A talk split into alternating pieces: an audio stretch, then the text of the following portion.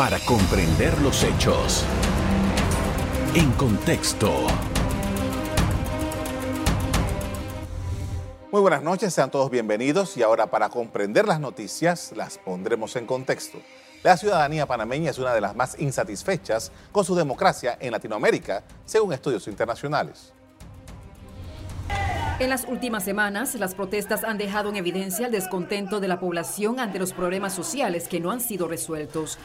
Y es que el precio de los alimentos y medicamentos aumentaron de manera significativa. Perdió legitimidad la actual administración. ¿Qué sucede con la democracia? Más detalles en la siguiente entrevista. Me acompaña Enoch Adames, el es politólogo, con quien vamos a conversar acerca de qué es lo que está sucediendo, cuál es la interpretación de esta coyuntura sociopolítica en Panamá. ¿De dónde viene? ¿Cuáles son sus orígenes? ¿Qué es lo que ha estado ocurriendo en esta coyuntura? Bueno, algo de teoría crítica y de historia reflexiva. Eh, la crisis es una crisis múltiple tanto de la economía como de la política. Es decir, es una crisis del sistema político, pero también una crisis de la economía, de la forma histórica mediante la cual se ha organizado la base económica de acumulación de la sociedad panameña. Eh, la, la, crisis del sistema político es la crisis de un régimen presidencialista que concentra de manera acusada en recursos y decisiones. Y por otra parte, una, una economía que hemos denominado transitista, hiperespecializada en comercio y servicio, básicamente orientada a satisfacer eh, necesidades del comercio exterior, que ha configurado una fuerte desigualdad social, ha creado una profunda marginalidad e informalidad en el país y ha, definido una economía de rentistas, de privilegios y bueno, todo aquello de alguna manera ha estado presente en una acumulación histórica de 30 años. El sistema político o régimen político, forma de gobierno, como, se conoce, es el, que, es el que instituyó la invasión norteamericana del 89. Es hay que hacer esa aclaración porque antes de teníamos un régimen militar, antes del régimen militar un régimen presidencialista, pero el presidencialismo oligárquico no tiene nada que ver con el presidencialismo que se instaura después de la invasión. Este es un presidencialismo eh, organizado a través de partidos políticos, con una modalidad de representación eh, fundada en un estilo, digamos, de, inserción eh, clientelar que viene construyéndose desde, bueno, 30 años y ha despojado al ciudadano de un conjunto de competencias como es la de interpelar a, la estructura política en, términos de demandas de explicaciones o demandas de informes de desempeño político. Es decir, hay todo un conjunto de elementos que, que hacen del sistema político un sistema político que poco satisface, poco interpreta y que definitivamente eh, actúa muchas veces a espalda del ciudadano, que es el soberano político. ¿no? Ahora, mm, muchas de las cosas, por ejemplo, que en la coyuntura se están reclamando, todos creo que estamos claros de que son cosas viejas, que Panamá ha tenido eh, eh, falencias en cuanto a, esto que usted ha descrito de cómo funciona la política, de cómo funciona la economía. ¿Qué es lo que lo hace especial o qué es lo que ha provocado que tengamos esta mesa diferente y con los reclamos de participación en esa mesa? Bueno, se ha utilizado el concepto de hartazgo, ¿no? El, hartazgo es el producto de una acumulación de insatisfacciones. La, crisis es un desajuste muy fuerte entre la modalidad de, representación y participación de la ciudadanía en el orden político y por otra parte es el desajuste de una economía que no genera trabajo decente, no genera cohesión social y que de alguna manera ha creado, bueno, marginación, exclusión y este, grandes insatisfacciones. Solamente para, para ponerte una perspectiva que parece importante, eh, el transitismo, que es una economía fundada en una hiperespecialización de comercio y servicio, ha, generado eh, fracturas muy fuertes. Hemos hablado de la desigualdad social del país, estamos dentro del tercer país más desigual de América Latina y, y del mundo. Sin embargo, el Producto Interno Bruto del país se concentra en la zona de tránsito en un aproximado del 87% y a su vez concentra el 60% de la población. Es decir, las dos provincias históricamente transitistas, como es Panamá y Colón, concentran casi el 88-87% del Producto Interno Bruto, pero a su vez concentran una, una población enorme que es, una, es, un peso muy fuerte en términos de servicios, en términos de demandas, de necesidades, etc. Las dos ciudades, es decir, San Miguelito y Panamá, concentran el 50% de la población y, eh, y, a su vez eh, son portadores del 47, casi el 48 del Producto Interno Bruto. Estas cifras muestran la fuerte polarización que hay en el país. El Producto Interno Bruto es un indicador muy importante que muestra, bueno, la generación, el tamaño de la riqueza que se genera, pero también establece el nivel de concentración de esa riqueza que está básicamente delimitado en las provincias del tránsito histórico, que es Panamá y Colón. No es casualidad de que gran parte de la insatisfacción que ha generado bueno, un conjunto de detonantes eh, y, y, que de alguna manera ha movilizado a, sectores muy importantes, se ha producido en el interior del país. Un interior sumamente fracturado, porque no solamente hay una fractura social en términos de desigualdad, también una fractura regional espacial. Es decir, el interior del país, que es un concepto histórico nuestro para aludir justamente a aquello que, estaba o que está más allá del canal, es un área muy, muy, eh, desarticulada en, términos de productividad, en términos de empleo, en términos de incorporación a servicios. Eh, la migración sigue siendo un elemento muy importante, digamos, de traslado o de flujo de una fuerza de trabajo que no encuentra en el medio rural o en el medio interiorano fuentes de trabajo y que ha ido de alguna manera migrando a la San Miguelito es la expresión de un proceso migratorio que no, no ha terminado. Y bueno, este proceso migratorio ha, generado concentraciones urbanas que, que incluso el soporte social y asistencial o de servicios de la zona de tránsito está en incapacidad de poder eh, asumirlo, ¿no? Por esto vamos a hacer una pausa para comerciales. Al regreso, seguimos el análisis de cómo estos elementos se han sumado para tener lo que tenemos hoy día. Ya regresamos. En contexto. Estamos de regreso con el politólogo Enoch Adames. Estamos analizando la situación sociopolítica del país y las circunstancias que nos han llevado hasta aquí. Y hemos hecho una descripción interesante acerca de eh, cómo todo se ha concentrado en esta zona en la que nos encontramos en la ciudad de Panamá y cómo eh, el, abandono, de alguna manera, que se ha dado en el interior puede ser que, haya eh, provocado que estos grupos en el interior hayan sido, se hayan motivado a salir. Y también están los grupos indígenas y que están en una mesa del diálogo. Esa mesa del diálogo con estos grupos, realmente, ¿cuál es la perspectiva que usted le ve a esa eh, a esas reuniones que se están llevando a cabo? Bueno, la, mesa del diálogo está legitimada justamente por los actores que se movilizaron en una, en una expresión de descontento masivo, porque tuvo una expresión nacional, regional, no solamente en la ciudad de Panamá, sino también en el interior del país. Eh, los factores hemos un poco indicado de que hay una acumulación de necesidades y demandas insatisfechas eh, la economía transitista concentrada en dos provincias ha, generado una gran fractura y una gran ausencia de, satisfacciones en el interior del país. Colón, digamos que es en la zona de tránsito la expresión más acusada de la incapacidad de la política pública y de la generación de capacidades institucionales para satisfacer necesidades.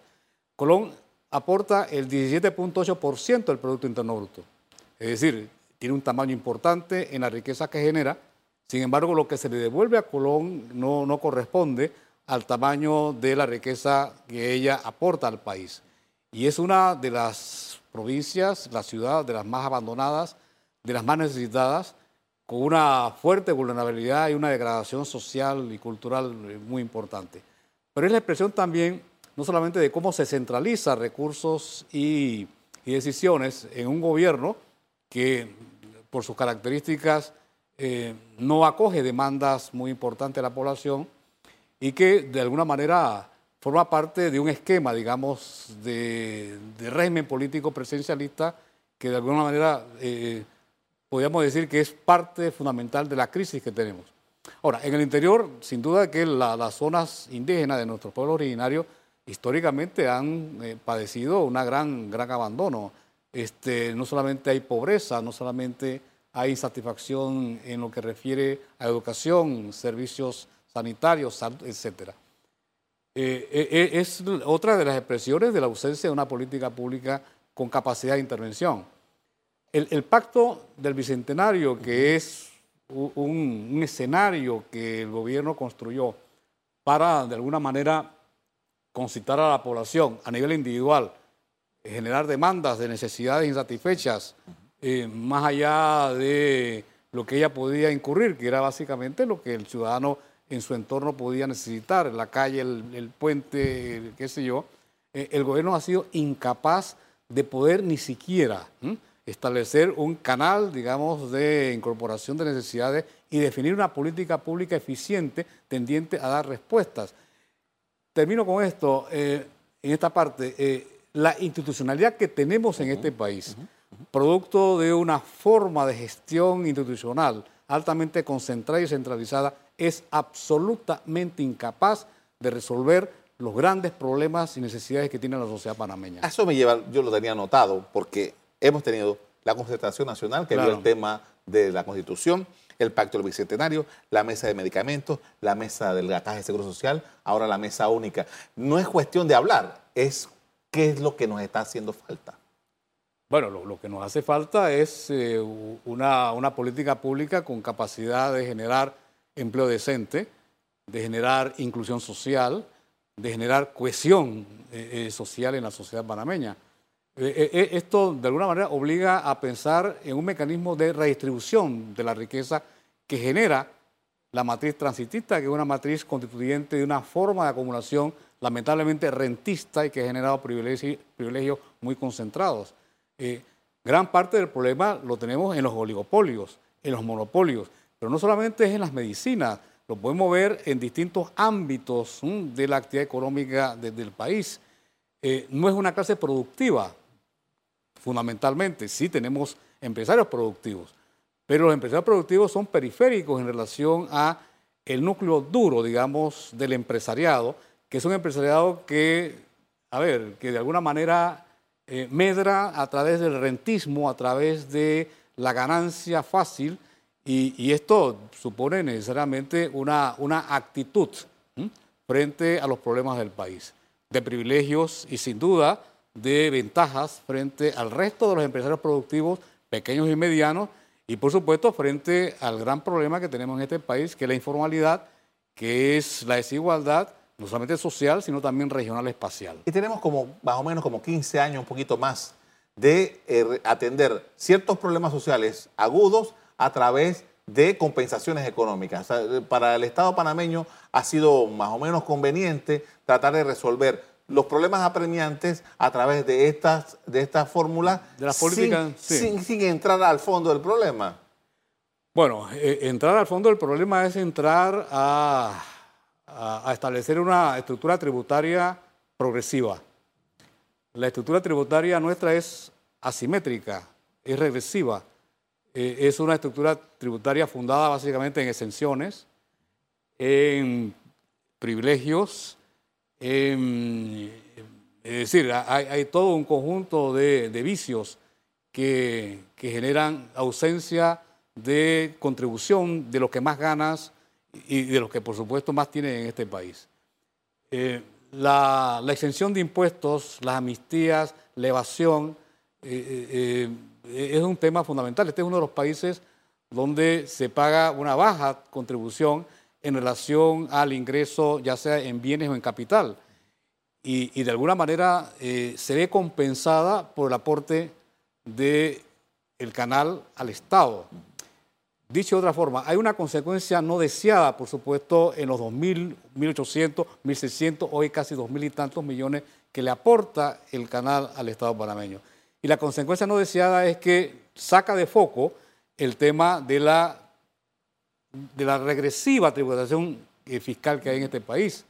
porque la compensa. Porque la compensa, exactamente. Y porque la compensa, no, no tocamos o no entramos a un tema fundamental que es la contribución de los altos ingresos al bienestar de la sociedad panameña. Es decir, estamos hablando de la necesaria contribución de sectores que tienen tasas de ganancias muy altas, pero que tienen una deuda con el país y eso es importante y solamente el Estado puede hacerlo a través de una política fiscal tributaria progresiva y que de alguna manera incida en justicia social, justicia distributiva y por supuesto en lo que e, esa contribución puede lograr en generar eh, componentes muy importantes en la satisfacción de necesidades, servicios, eh, educación, etcétera. ¿no? Yo creo que eso es importante. Con esto vamos a hacer otra pausa para comerciales. A regreso seguimos hablando sobre el tema sociopolítico en el país. Ya regresamos.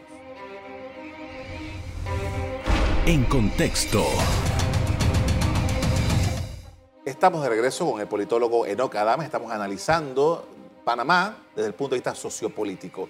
Y eh, tenemos una democracia, usted describía cómo era esta democracia en el primer bloque desde eh, el, acto de los Estados Unidos en 1989, la invasión. Eh, esta democracia, en este momento, ¿cuál es su evaluación de lo que se ha convertido la democracia panameña? Bueno, cuando hablamos de democracia, yo creo que es importante establecerle un, elemento que es sustantivo a su propia condición, que es una democracia presidencialista. ¿no? Hay distintos tipos de democracia. Eh, en términos generales eh, están las presidencialistas y las parlamentarias. La nuestra es una presidencialista, pero una presidencialista con un acusado ejecutivo que concentra, como decíamos, recursos y decisiones. Ahora, esta, esta democracia, en tanto preeminencia del Ejecutivo y, que organiza las estructuras de poder del Estado panameño, eh, se hace acompañar de un sistema de partidos políticos.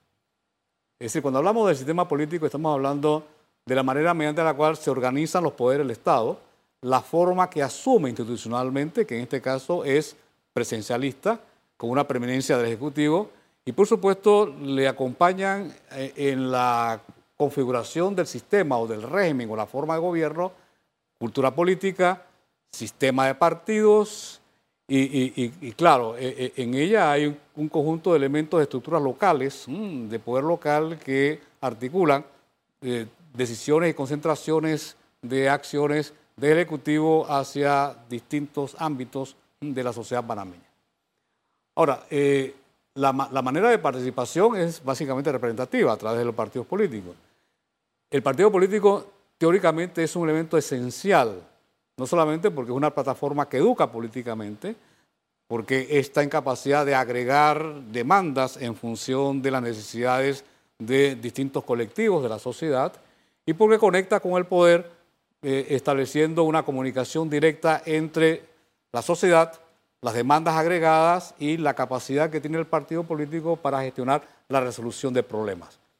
Pero en ella está un elemento cultural, educativo, es decir, elevar al ciudadano en su condición de, educativo, en su reflexión crítica, es decir, empoderarlo en, términos culturales, políticos y, por supuesto, eh, en términos educativos. Eso no lo tenemos aquí. Eso es teoría. Lo que se va configurando a través de los años es un sistema de partidocracia, este, aparatos de poder, burocracias partidarias que han generado intereses corporativos internos al margen de los intereses de la sociedad panameña y ese es un elemento que hace crisis en lo que refiere a la capacidad que tiene la democracia presidencialista con todos sus defectos para poder satisfacer un conjunto de demandas. En ese sentido, nosotros hace un rato hablábamos de todas las mesas que eh, esta administración Cortizo ha abierto, pero ¿cuál es el rol de la Asamblea Nacional dentro de todo esto? Es decir, el, rol de la Asamblea eh, en, la teoría política estaría básicamente centrado en legislar. legislar en función de los intereses de los distintos sectores que se ven representados a través de sus diputados y los partidos políticos que a su vez organizan y generan formas agregadas de, demandas y de necesidades que a través de formas legislativas estarían en condiciones de resolver, por lo menos en términos normativos, un conjunto de problemas. El Ejecutivo tendría la capacidad de ejecutar a través de una normativa, a través de una política, la resolución de estos, de estos problemas a través de una política de inserción, que, es, que son las políticas públicas. Sin embargo, la Asamblea no cumple ese papel. La Asamblea se ha distorsionado porque no sabemos si ella cumple responsabilidades de los representantes de corregimientos, que son los que en última instancia están en directa relación con sus comunidades. El diputado eh, se piensa a sí mismo eh, satisfaciendo demandas eh, cotidianas propias de devenir común, digamos, del circuito y muy alejado de poder reconocer desde el punto de vista nacional que los intereses particulares de un circuito tienen que conectar de alguna manera con los intereses particulares de la nación y del territorio. Eh, la ausencia de diputados nacionales o provinciales despoja a la, Asamblea de un mirador de totalidad, de, de un mirador de Estado, de ver la problemática del país como una problemática integral, es decir, en un sentido nacional de reflexión y de definición de normativas. El diputado nuestro está sumergido en, el circuito y con una fuerte incapacidad de poder entender la problemática del conjunto.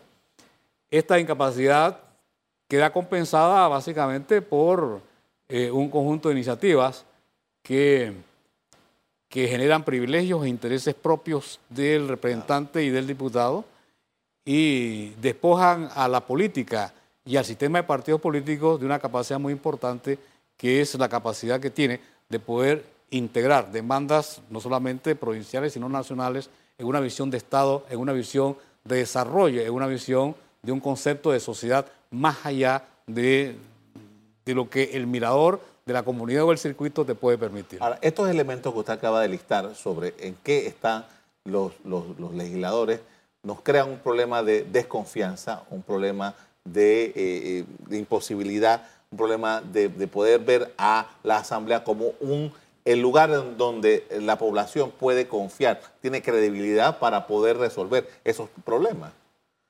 Sí, hay, varios temas aquí. Eh, cuando se hacen las, las famosas encuestas de opinión, ya sea las locales o el Latinobarómetro, que hace otra encuesta latinoamericana, eh, no solamente Panamá aparece como el país donde el ciudadano juzga de manera muy drástica a la Asamblea, a los partidos políticos, al sistema presidencialista, pero en lo que refiere al partido político de la Asamblea hay un juicio muy crítico, muy, muy, muy devastador. Es decir, hay una. El, juicio muestra una gran insatisfacción. Sin embargo, el día de las elecciones tenemos una participación electoral de cerca, de cerca del 70, 72, 73%. Esto tiene que ser descifrado de alguna manera. Es decir, ¿cómo es posible que en, términos de la percepción, en la cotidianidad, en la subjetividad del ciudadano común, pero que es un ciudadano que participa en familia, que participa en comunidades, que participa a, nivel de un entorno, porque no solamente es la opinión de él, sino es la, opinión generalmente de un colectivo expresada a través de él. La visión que se tiene de la política y de los políticos y del, sistema de representación es absolutamente negativa. No obstante, el acto fundamental de participación, que es la, elección, es uno de los actos más importantes, eh, hay una una involucración casi total del 70% de la población. Ahora, esto de alguna manera plantea el, tema, ¿qué es lo que hay en el fondo, digamos, de esta visión? Hay un cinismo, hay un oportunismo, eh, hay un, un malestar que cede ante la eventualidad de una clientela o de una actividad clientelista que lo incorpora de alguna manera a una expectativa de un bien transado que posteriormente se va a realizar a través del diputado o a través del partido político. las grandes necesidades que tiene la sociedad panameña conspiran frente a una posibilidad de un ciudadano empoderado, educado y con una reflexión crítica. La desigualdad, la marginalidad, la informalidad que está prácticamente en el 50% del desempleo, conspiran frente a un ciudadano que tenga capacidad de empoderación. Sucumbe, este ciudadano se arrodilla frente a el tema del clientelismo porque la clientela es una transacción entre bienes simbólicos y materiales. Y bueno, esto es parte de, una forma, de un estilo de vida que está en crisis y que se expresa también en las formas mediante la cual eh, eh, se protesta. Lo que, lo que ha, mostrado, y termino con esto, es que en los momentos de crisis histórica de la sociedad panameña, los partidos políticos desaparecen. El espacio es ocupado generalmente por los movimientos sociales. Y eso lo vemos a lo largo de la historia. Y son los movimientos sociales lo que producen las grandes, los grandes movimientos, las grandes reivindicaciones, que después son aprovechados por los partidos políticos. Pero la, crisis es siempre el empoderamiento del movimiento social y no del partido político que desaparece ante su incapacidad de, poder dar respuesta a grandes necesidades e insatisfacciones de la sociedad panameña. Le agradezco mucho por habernos eh, acompañado esta noche para hablar de estos temas que no siempre se discuten eh, eh, para entender el trasfondo de todo. Muy amable. Cómo no, muchas gracias. A ustedes también quiero agradecerles el haber sintonizado nuestro programa esta noche y como siempre los invito a que mantengan la sintonía EcoTV. Buenas noches para comprender los hechos. En contexto. Revive este programa entrando al canal 1 de BOD de Tigo.